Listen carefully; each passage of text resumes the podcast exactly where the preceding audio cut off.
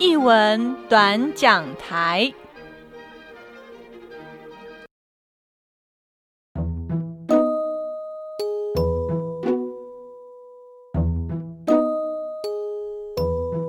Hello，这里是译文短讲台，我是家峰，好久不见啦。那么，因为译文市场呢，主要都是邀请啊艺艺术家或者是呃译文工作者啊来节目当中跟我们分享他们的一个创作或者是相关的呃节目展演等等，但。因为疫情的关系，目前全台都是三级的警备哦。那所以呢，啊，许多呃活动呃相继的取消或延后。那当然，呃，我们也尽可能都待在家里。那也因为啊三级警戒的关系呢，所以呃想要。邀请相关的呃呃艺术家或相关的呃伙伴来跟我们聊聊，呃，我想可能就要等到暑假或者是暑假过后了吧。好，那不过呢，呃，也因为这样子，我想说，呃，自己来跟大家聊聊最近的我在做些什么。好，那么。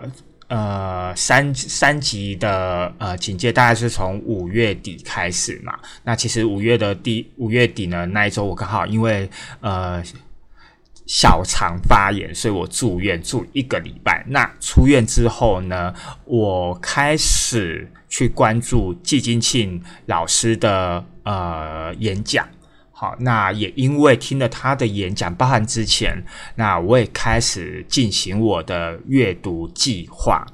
好，那呃，怎么样开始去？我开始接触哲学的这一块，这可就要说到去年二零二零年的时候。那么呃，有因为要撰写一些计划，所以我。呃，住在王玉成家。那呃，玉成呢，就是之前也在我们的呃短讲台，也邀请他来跟我们分享啊。因为他是一个舞蹈研究者，所以呢，呃，我只要呃有机会跟他一起去观赏演出的时候，好，多数都是他在旁边口述。那所以我们有一定的交情。好，那那时候呢，我们他在写，他在准备一些呃资料的时候，就在那边听 YouTube 的一个呃呃声音，或者是应该说影像啦。好，然后呢，他听一听，他就有跟我分享说，诶，他觉得哈，季金庆老师讲的现象学很适合我听。然后以及呢，他也运，他也当时也用现象学的这个概念，好去延伸我们当时想要做的一个呃非视觉舞蹈的一个计划。好，那于是呢，我后来我自己回到高雄之后，陆陆续续我也在 YouTube 的上面上面呃去听呃季金庆老师讲现象学系列哦。那这个是由呃台湾高中哲学推广啊学会。哦 f e d o 的的一个频道，好，呃，里面当然不止有季金星老师讲现象学，还有其他的呃跟哲学相关的呃呃哲学教授都会纷纷的在这个频道当中啊有开立不同的一个主题，然后去讲述不不一样的一个呃哲学观点。好，然后于是呢，我就先从呃胡塞尔开始，好。他的现象学系列就是从胡塞尔、海德格，然后到美洛庞蒂。好，那这个是我一开始在听季老师讲的部分。那当然，后来他在 YouTube 上面，在那个 Fido 的呃相关的呃一些讲座，我几乎都有听。然后后来我也在呃 Podcast 上面也有听到，嗯，静文化他们的呃哲学好好玩。然后季老师有讲。班雅明，好，那其实蛮深入的，因为它分了四五集吧，我记得没错的话，对，把班雅明的一生都把它给讲讲了，讲完了，对，然后呃，也因为我长时间，因为毕竟我都没事嘛，好，那该停的课，然后该延期、该取消的课也都陆陆续续的就就这样子了。好，那所以我一直都会花时间在呃电脑上面，那也常常也可能也因为这样子，然后 YouTube 就会推推荐，就会显示一些呃可能我觉得有兴趣的一些频道。那另外一个频道我想要推荐的是北艺大播班平台，好，那是台北艺术大学的播班。的一个一个平台啦，好，那主要他们主要会邀请呃相关的艺术家、策展人啊呃艺文工作者来他们的课堂上做讲解，那还还有 Q&A。那其实这个部分，嗯，这个平台的内容就会比较硬，嗯，或者是说它其实比较深呐。好，那除非你对呃讲者或对这个议题是有兴趣的啊，不然其实听的时候可能会有点。啊，是，对，会有点坚硬呐。好，那呃，今天主要来跟大家分享一下，呃，为什么我会想要阅读？因为过去其实我有视力的时候，在阅读当然是没有没有问题嘛，那要找资料都没有问题。可是失去视力之后，我要如何再次跟？呃，生活跟资讯接轨，那当然我就是需要透过一些呃智力生活重建的一个部分。那对于我的这个部分，呃，我花很多时间也在不同的单位学语音操作软体，电脑的语音操作软体。好，那呃，从学习电脑语音，然后学习呃习惯透过语音，哈，去上我过去习惯的网站，然后。再延伸我如何呃操作 Office，那主要还是很基本的呃文书处理的这个部分等等。好，呃，阅读这一件事情，其实过去失去视力之后，我没有特别的留意啦，因为过去我主要听的部分还是比较属于呃短篇的评论，大概一两千字的那种。呃，报道评论或者是艺术评论，好，那书籍我我反而比较少听。虽然我我也知道有有呃视障资源中心，然后有有呃一些呃单位，他们有自己的呃读书好线上读书馆，对，可是可能我找不到那一个。启动我的一个动力。那直到我呃开始在在听呃季老师在讲哲学的这一块，嗯，也许有人有有人有人导灵，让我在进入书籍的，好或者是在阅读的这个过程当中。变得更加的轻松。那在我很年轻的时候，因为毕竟我也过了四十岁了嘛，好，在我很年轻的时候，我也曾经想要当文青呐，好，那我也在以前的家里面也有买了几本好书籍，但是呢，我大概翻翻了一两页，我可能就盖上去了。对，所以其实我跟虽然我家里有有几本哲学的书籍，好，但是嗯，其实严格来讲，我都没有翻过它。好，那嗯。你说现在我我再再次听的话，我真的懂吗？老实讲，我也不敢说我懂或不懂，而是说我好像透过了呃有老师的一个导灵的一个一个过程当中，我自己在进入书籍的时候，变得没有那么的嗯距有距离。我觉得好像有些东西，或者是有些感受是可以相互呼应的。那这个感受的呼应，并不是我一定是了解，呃，这个哲学的思思考是什么，而是那种感觉，哦，好像明白了些什么，对，好像可以理解了些什么。那这些明白、这些理解，或者是这些感受，我觉得他可能没有办法。透过文字或透过语言，那么可的完整的去表达好我所知道的，对。但是我会觉得说，在这个过程当中，呃，在这一次的过，在这次的阅读的过程当中，我的确是很愉快的，而且我觉得好像可以继续读下去，阅读下去这样子。好，所以呢，今天主要来跟大家来呃分享我怎么透过电脑、透过手机来听读，那大家也可以听听看。不过呢，也要讲一下，好，我等下操作有很多东西我会省略，不会讲，哈，对，因为我觉得如果再讲下去的话，可能会太复杂。那我主要还是让大家听听看，好，视障者怎么去听语音。好，那嗯，我把麦克风调一下位置，好，应该是可以啦。好因为录音的时候是只有我一个人，所以其实方位我也没有那么办法那么的准确。好，嗯，因为我长期习惯使用电脑，所以电脑的呃使用还是最主要的。好，包含找资料啊、听读相关的呃资讯等等，还是以电脑为主。好，那我今天我的我开两本书本，那两本的书本的档案是不同的。那第一本是 Word 档，好，那很基本的的 Word 档，好，那 Word 档其实它你只要有 Office，哈，你就可以开了。所以 Word 档是呃在开启没有任何的技术可言，好，你就只要开得起来，原则上就可以听得到了。好，那呃，这个作者是香港的一个视障的一个作家，叫做卢进池。那跟进池也是呃好朋友。我们从呃好几年前他来台北书展的时候认识之后，我们就加了脸书。然后后来他来台湾几次，不管在台北还是在高雄，我们都有碰过面聊过天。好，是一个非常热情、很温暖的一个一个。嗯，因为他年纪跟我差不多啊，所以他应该也算是大叔了啦。对，好，那其实他他聊天跟他聊天很很很有趣，我个人觉得是很有趣的。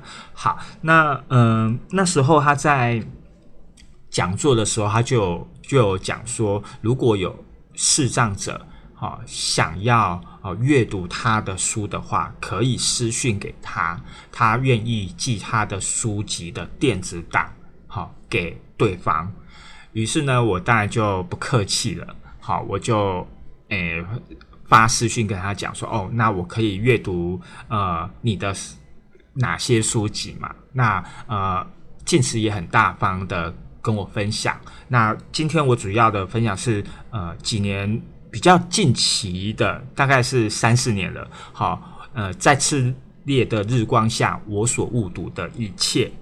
好，那原则上台湾应该是没有没有呃发行商进吧？对，因为那时候他是跟着呃书展一起来的。好，那我们来听听看，用电脑好用电脑的语音，大家听起来的习惯会是什么？事实上，这里每一篇文章所记下的，不单是我对不同文化文本的观赏记录，同时亦是我这十多年间随着各种认知功能退化而产生出对好些现实状况的恍惚之感。每当我一再试图写下自己的观影感受，我就得在那本该格格不入的场域中，一再被那些陌生的约定符针所震慑。明明是好些司空见惯的装扮陈设，明明是没有用心的念白或表情，我却总会沉浸其中的不解，试图以一种较为体面的方式去记录好些所思所感。即使我知道选择的表达方式多半出于迁就，与其说是记录所思所感，倒不如说是对他人目光的揣测。在此也不仅为了适应发表原地，而是我更清楚，在毁坏的过程中，真情实感本就无以。言表。好，不知道大家听的状况怎么样？呃，我再把它调慢一点，大家再听看看。音量一百，音调五十五，速度八十。好，这个速度，电脑速度是八十五。速度七十五，速度七十。好，七十应该是可以啦。好，我们现在听听看速度七十的这个这样的一个方式。第七页，事实上，这里每一篇文章所记下的，不单是我对不同文化文本的观赏记录，同时亦是我这十多年间随着各种认知功能退化而产生出对好些现实状况的恍惚之感。每当我一再试图写下自己的观影感受，我就得在那本该格格不入的场域中，一再被那些陌生的约定符针所震慑。明明是好些司空见惯的装扮陈设，明明是没有用心的念白或表情，我却总会沉浸其中的不解，试图以一种较为体面的方式去记录好些所思所感。即使我知道选择的表达方式多半出于迁就，与其说是记录所思所感，倒不如说是对他人目光的揣测。在此也不仅为了适应发表原地，而是我更清楚，在毁坏的过程中，真情实感本就无以言表。好，第二次听的是速度七十 percent。好，那不知道大家听起来这两个应该是有明显的差别啦。好，那呃，我通常都是听八十或八十五。好，那因为我呃，我常常听，常常使用我的笔电，那所以我也听的习惯，所以我通常的速度会稍微快一点点。好，好，那这个是 Word 档的一个部分哈。好，那我们来看听另外一本书。欧洲，欧洲。好，另外一本书呢，呃，其实是也。呃，是呃，欧洲科学危机与超验现象学。好，那它是胡塞尔，就呃，就是我们刚才前面所讲到现象学好的始祖。好，胡塞尔他的最后一本著作。那这这个这个著作里面，主要是他晚年的时候，他在一些期刊所发表的，很像很像呃专栏这样子的一个系列的文章，然后以及一些呃他去演讲哈的的内容。那这本这本书呢是 PDF 档，好，呃，这个是应启徐应启，他是一名呃台大戏剧研究所的硕班的呃学生。好，那跟他认识之后，我们呃都是透过脸书联系的。我到现在还没有跟他碰过面。好，那呃，他有跟我讲说，如果我有需要书的话，因为他是一个呃阅读狂。哦，买书狂，他有很多很多的书，可是他就是没有哲学的书。那也也不知道他为什么他会有这一本，他就刚好有这一本书。好，然后呢，我只要通常我过去我只要有想阅读，我就会问他说：“哎，你有没有什么样的书？”然后他就会回复我。如果他有的话，他就会跟我分享。好，PDF 档呢，呃。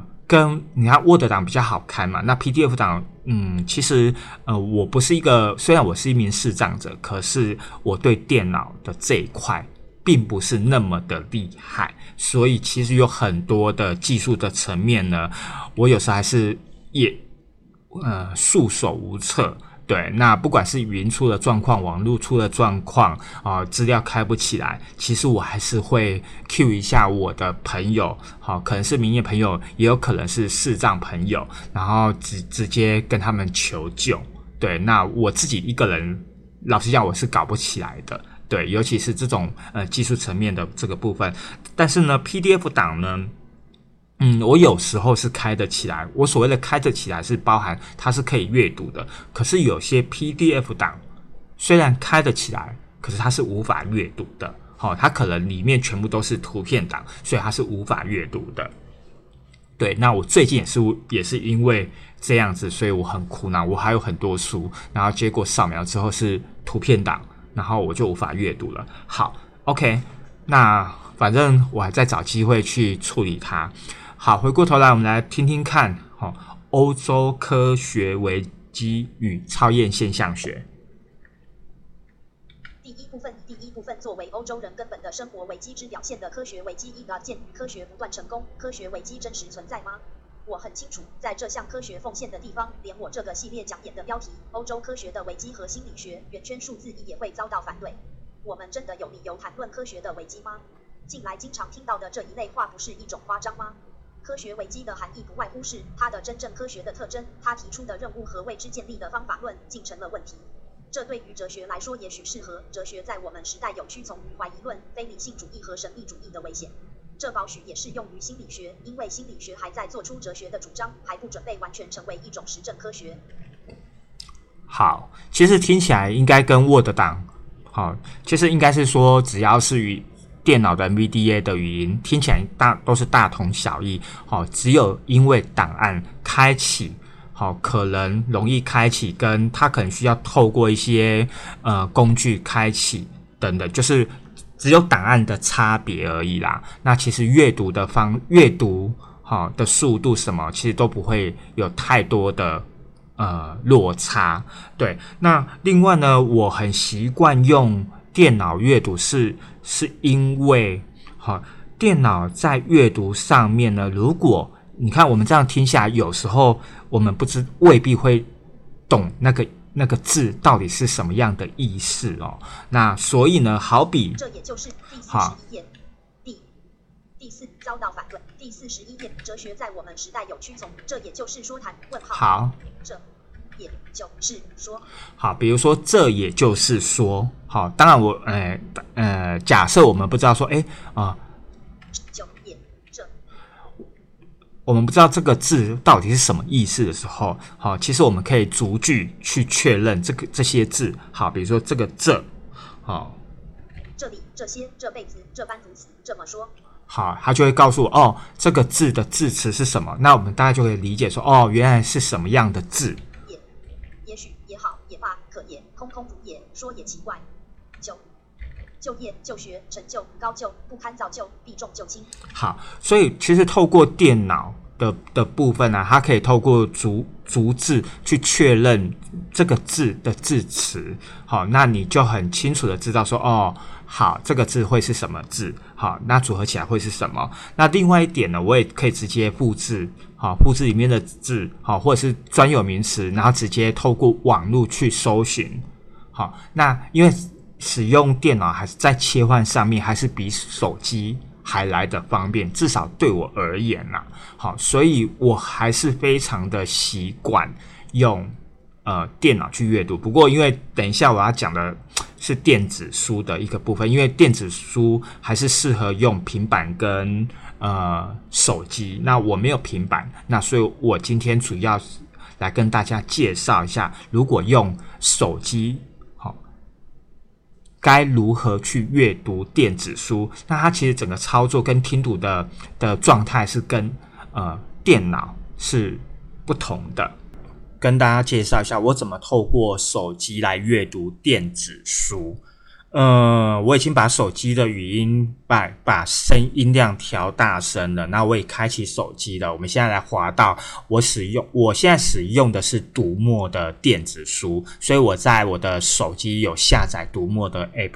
好，Clubhouse、黑墨咖啡、Uber Eats、台湾社交距离、Redmo 看书，好点两下来打开，好那我。点进去我的读墨，呃，顺便跟大家讲一下哈、呃，读墨的这个账号不是我的，是玉成的，好，王玉成的。那因为呃，就是近期在处理呃申请相关的电那个账号的时候遇到一些问题啊、但是读墨是没有问题啊，是是那个博客来一天到晚要验证，然后他们又没有语音的验证。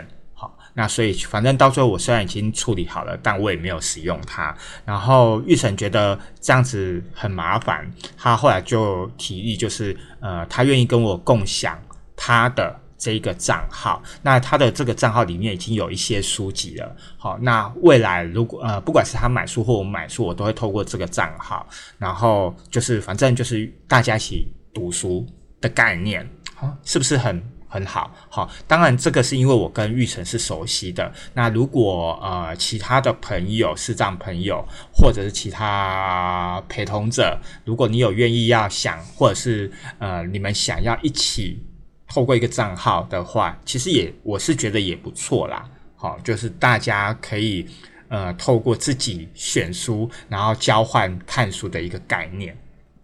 好，那我们进来了。第三页共三页可调整。诶 Redmo 看书，好，我们进来。使用三 D 触控。Redmo 看书，搜寻按钮，好，呃，一选取书柜标签页五至三，我直接进书柜好了。好，和动物横断拉有动画，台湾人类伊瑞格莱哥之华为当下册，意识究竟从何而来？共有四十本书。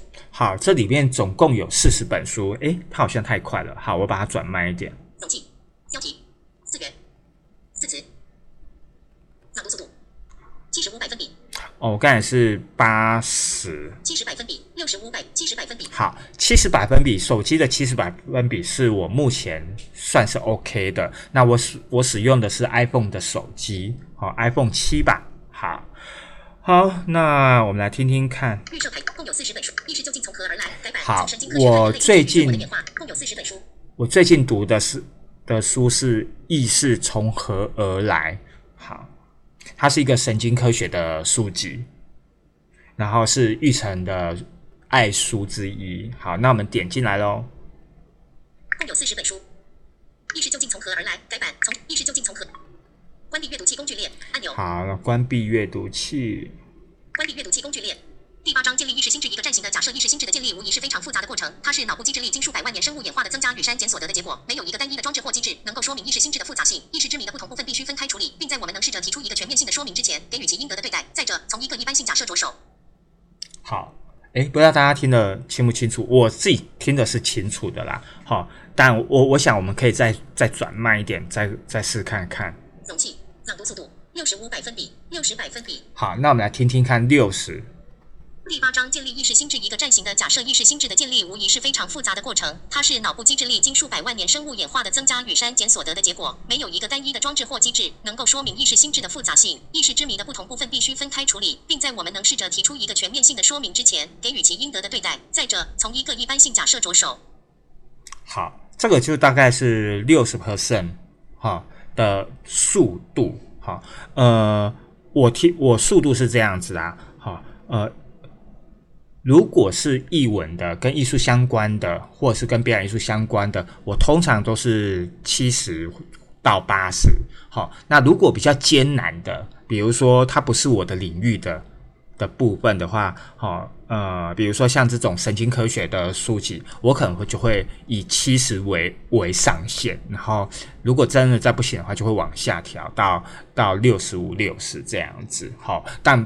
不能再太慢，太慢我会觉得会受不了，会没完没了。对，然后大家在听的时候，你也也许可以跟刚才我们在听电脑的那个语音的朗读是不一样的，因为毕竟呃，iPhone 是他们自己内建的的语音软体，那电脑都是另外安装的 MVDA。好，那电脑的声音是可以选择的，那 iPhone 好像就只有男生跟女生。好，那是他们自己内建的声音。可是呢，iPhone 呃，相较于 Android 系统的呃品质或者是稳定性都还来得高啦。好，这这也是他们的嗯，算是优点。好，呃，差别在哪里？另外一个很大的一个差别，刚才不是。在操作电脑的时候，不是说啊，电脑如果我对字不不是那么很清楚的话，我可以逐一的去确认嘛？好，那其实原则上 iPhone 也可以，原则上，但是如果它是图片档的话就不行。好，比如说呃，读墨的电子书，哈，它是呃 PDF 档。哈，那所以呢，它的它的应该是说，它每我们每次滑的时候，它都是一个页一个图片档。可是呢，呃，像比如说像脸书的有一些照片，它只要可以读得出字，也就是它只要显示显示出字，我是可以一个一个字去读的。可是不知道为什么读墨是不行的。那我们来举例一下哦。字词字源空格第八章。空格，建立意识心智。好，第八章建立意识心智。好，就是诶，好，呃，通常我们只要慢慢的滑，它就会告诉，好，呃，我我我就会说，诶，这个这个地是哪一个地？八哪一个八？哪一个章？好，那当然它不是手机，不是每一个字它都会呃讲它的字词哦，不是每一个字啊。好，可是呃，但是呃，不知道为什么电子书里面的文字是无法的，好，这个是我觉得很可惜的一个地方。所以其实我前面读了几本书，有一些字啊啊，我怎么听都觉得啊，都会卡在那边，说诶，到底是哪一个字？好，那我们现在跳出来一下，关闭阅读器工具列，离开阅读器按钮。好，我们现在来。按钮一样，我们来到了那个读墨的 App 的界面。你看哦，我们来，比如说，我们现在到搜寻的搜寻的框，好，搜搜索的搜。你看它是不是会讲搜是搜索的搜？寻寻找的寻寻寻找的寻，好，它就会逐字，只要是文字，它就会告诉你它的字词。可是它通常只会讲一。一个范例而已，不像电脑，它可能会讲了好几个范例，让你有更多的呃词去连接。好，书籍按钮。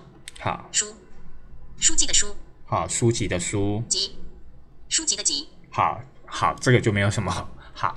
对，就是呃，电子书，哈，这是手机的操作的一个模式。不过呢，呃，听说听说这也是应奇跟我讲的，就是说，通常我们视障者在选择这这类电子书的话，尽可能要选择流动版，好，不要选固定版。所以通常我们在买电子书的时候，可呃，多数像比如说读墨的电子书，好，它多数它它都会附注这个，好，这个有流动版，有固定版，那。要选择什么，或者是它只可能只有什么版，好，这个是在选选电子书的时候必须要去留意一下。然后另外呢，你看我滑我滑呃手机的 app 去读电子书是没有问题，可是呢，我如果使用哦他们的网站电脑好去读他们的试读版是完全读不出来的，好，所以。嗯，有时候有时候手机是还蛮方便的，可是有时候呃，在功能性操作上面，还我个人还是会比较喜欢电脑。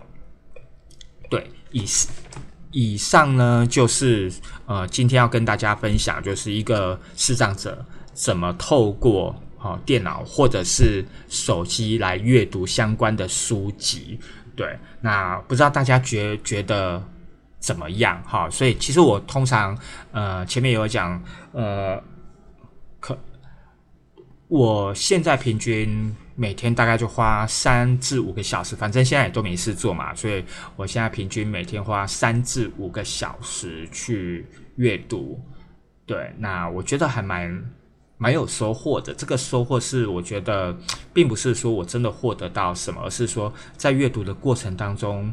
呃，心情会相较的会比较平静，然后啊，毕竟现在的资讯太过杂乱，然后每天一大堆很负面的一些新闻，那与与其去关注这些复杂的或者是负面的新闻，那倒不如花一点时间让自己的心情好好的静下来阅读，然后。呃，再加上有一些呃，听听到一些呃导聆的一个一些呃节目，那再次进入书籍的世界，就会觉得好像并不是那么的困难，对。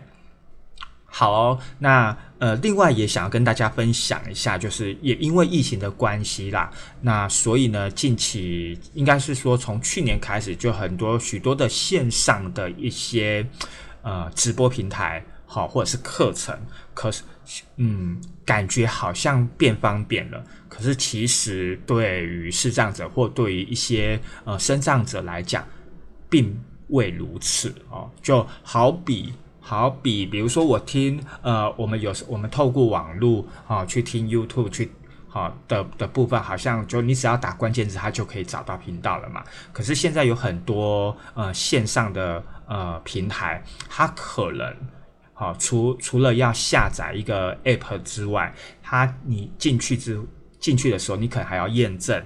然后呢，你就算真的进去了的时候，它有些呃界面。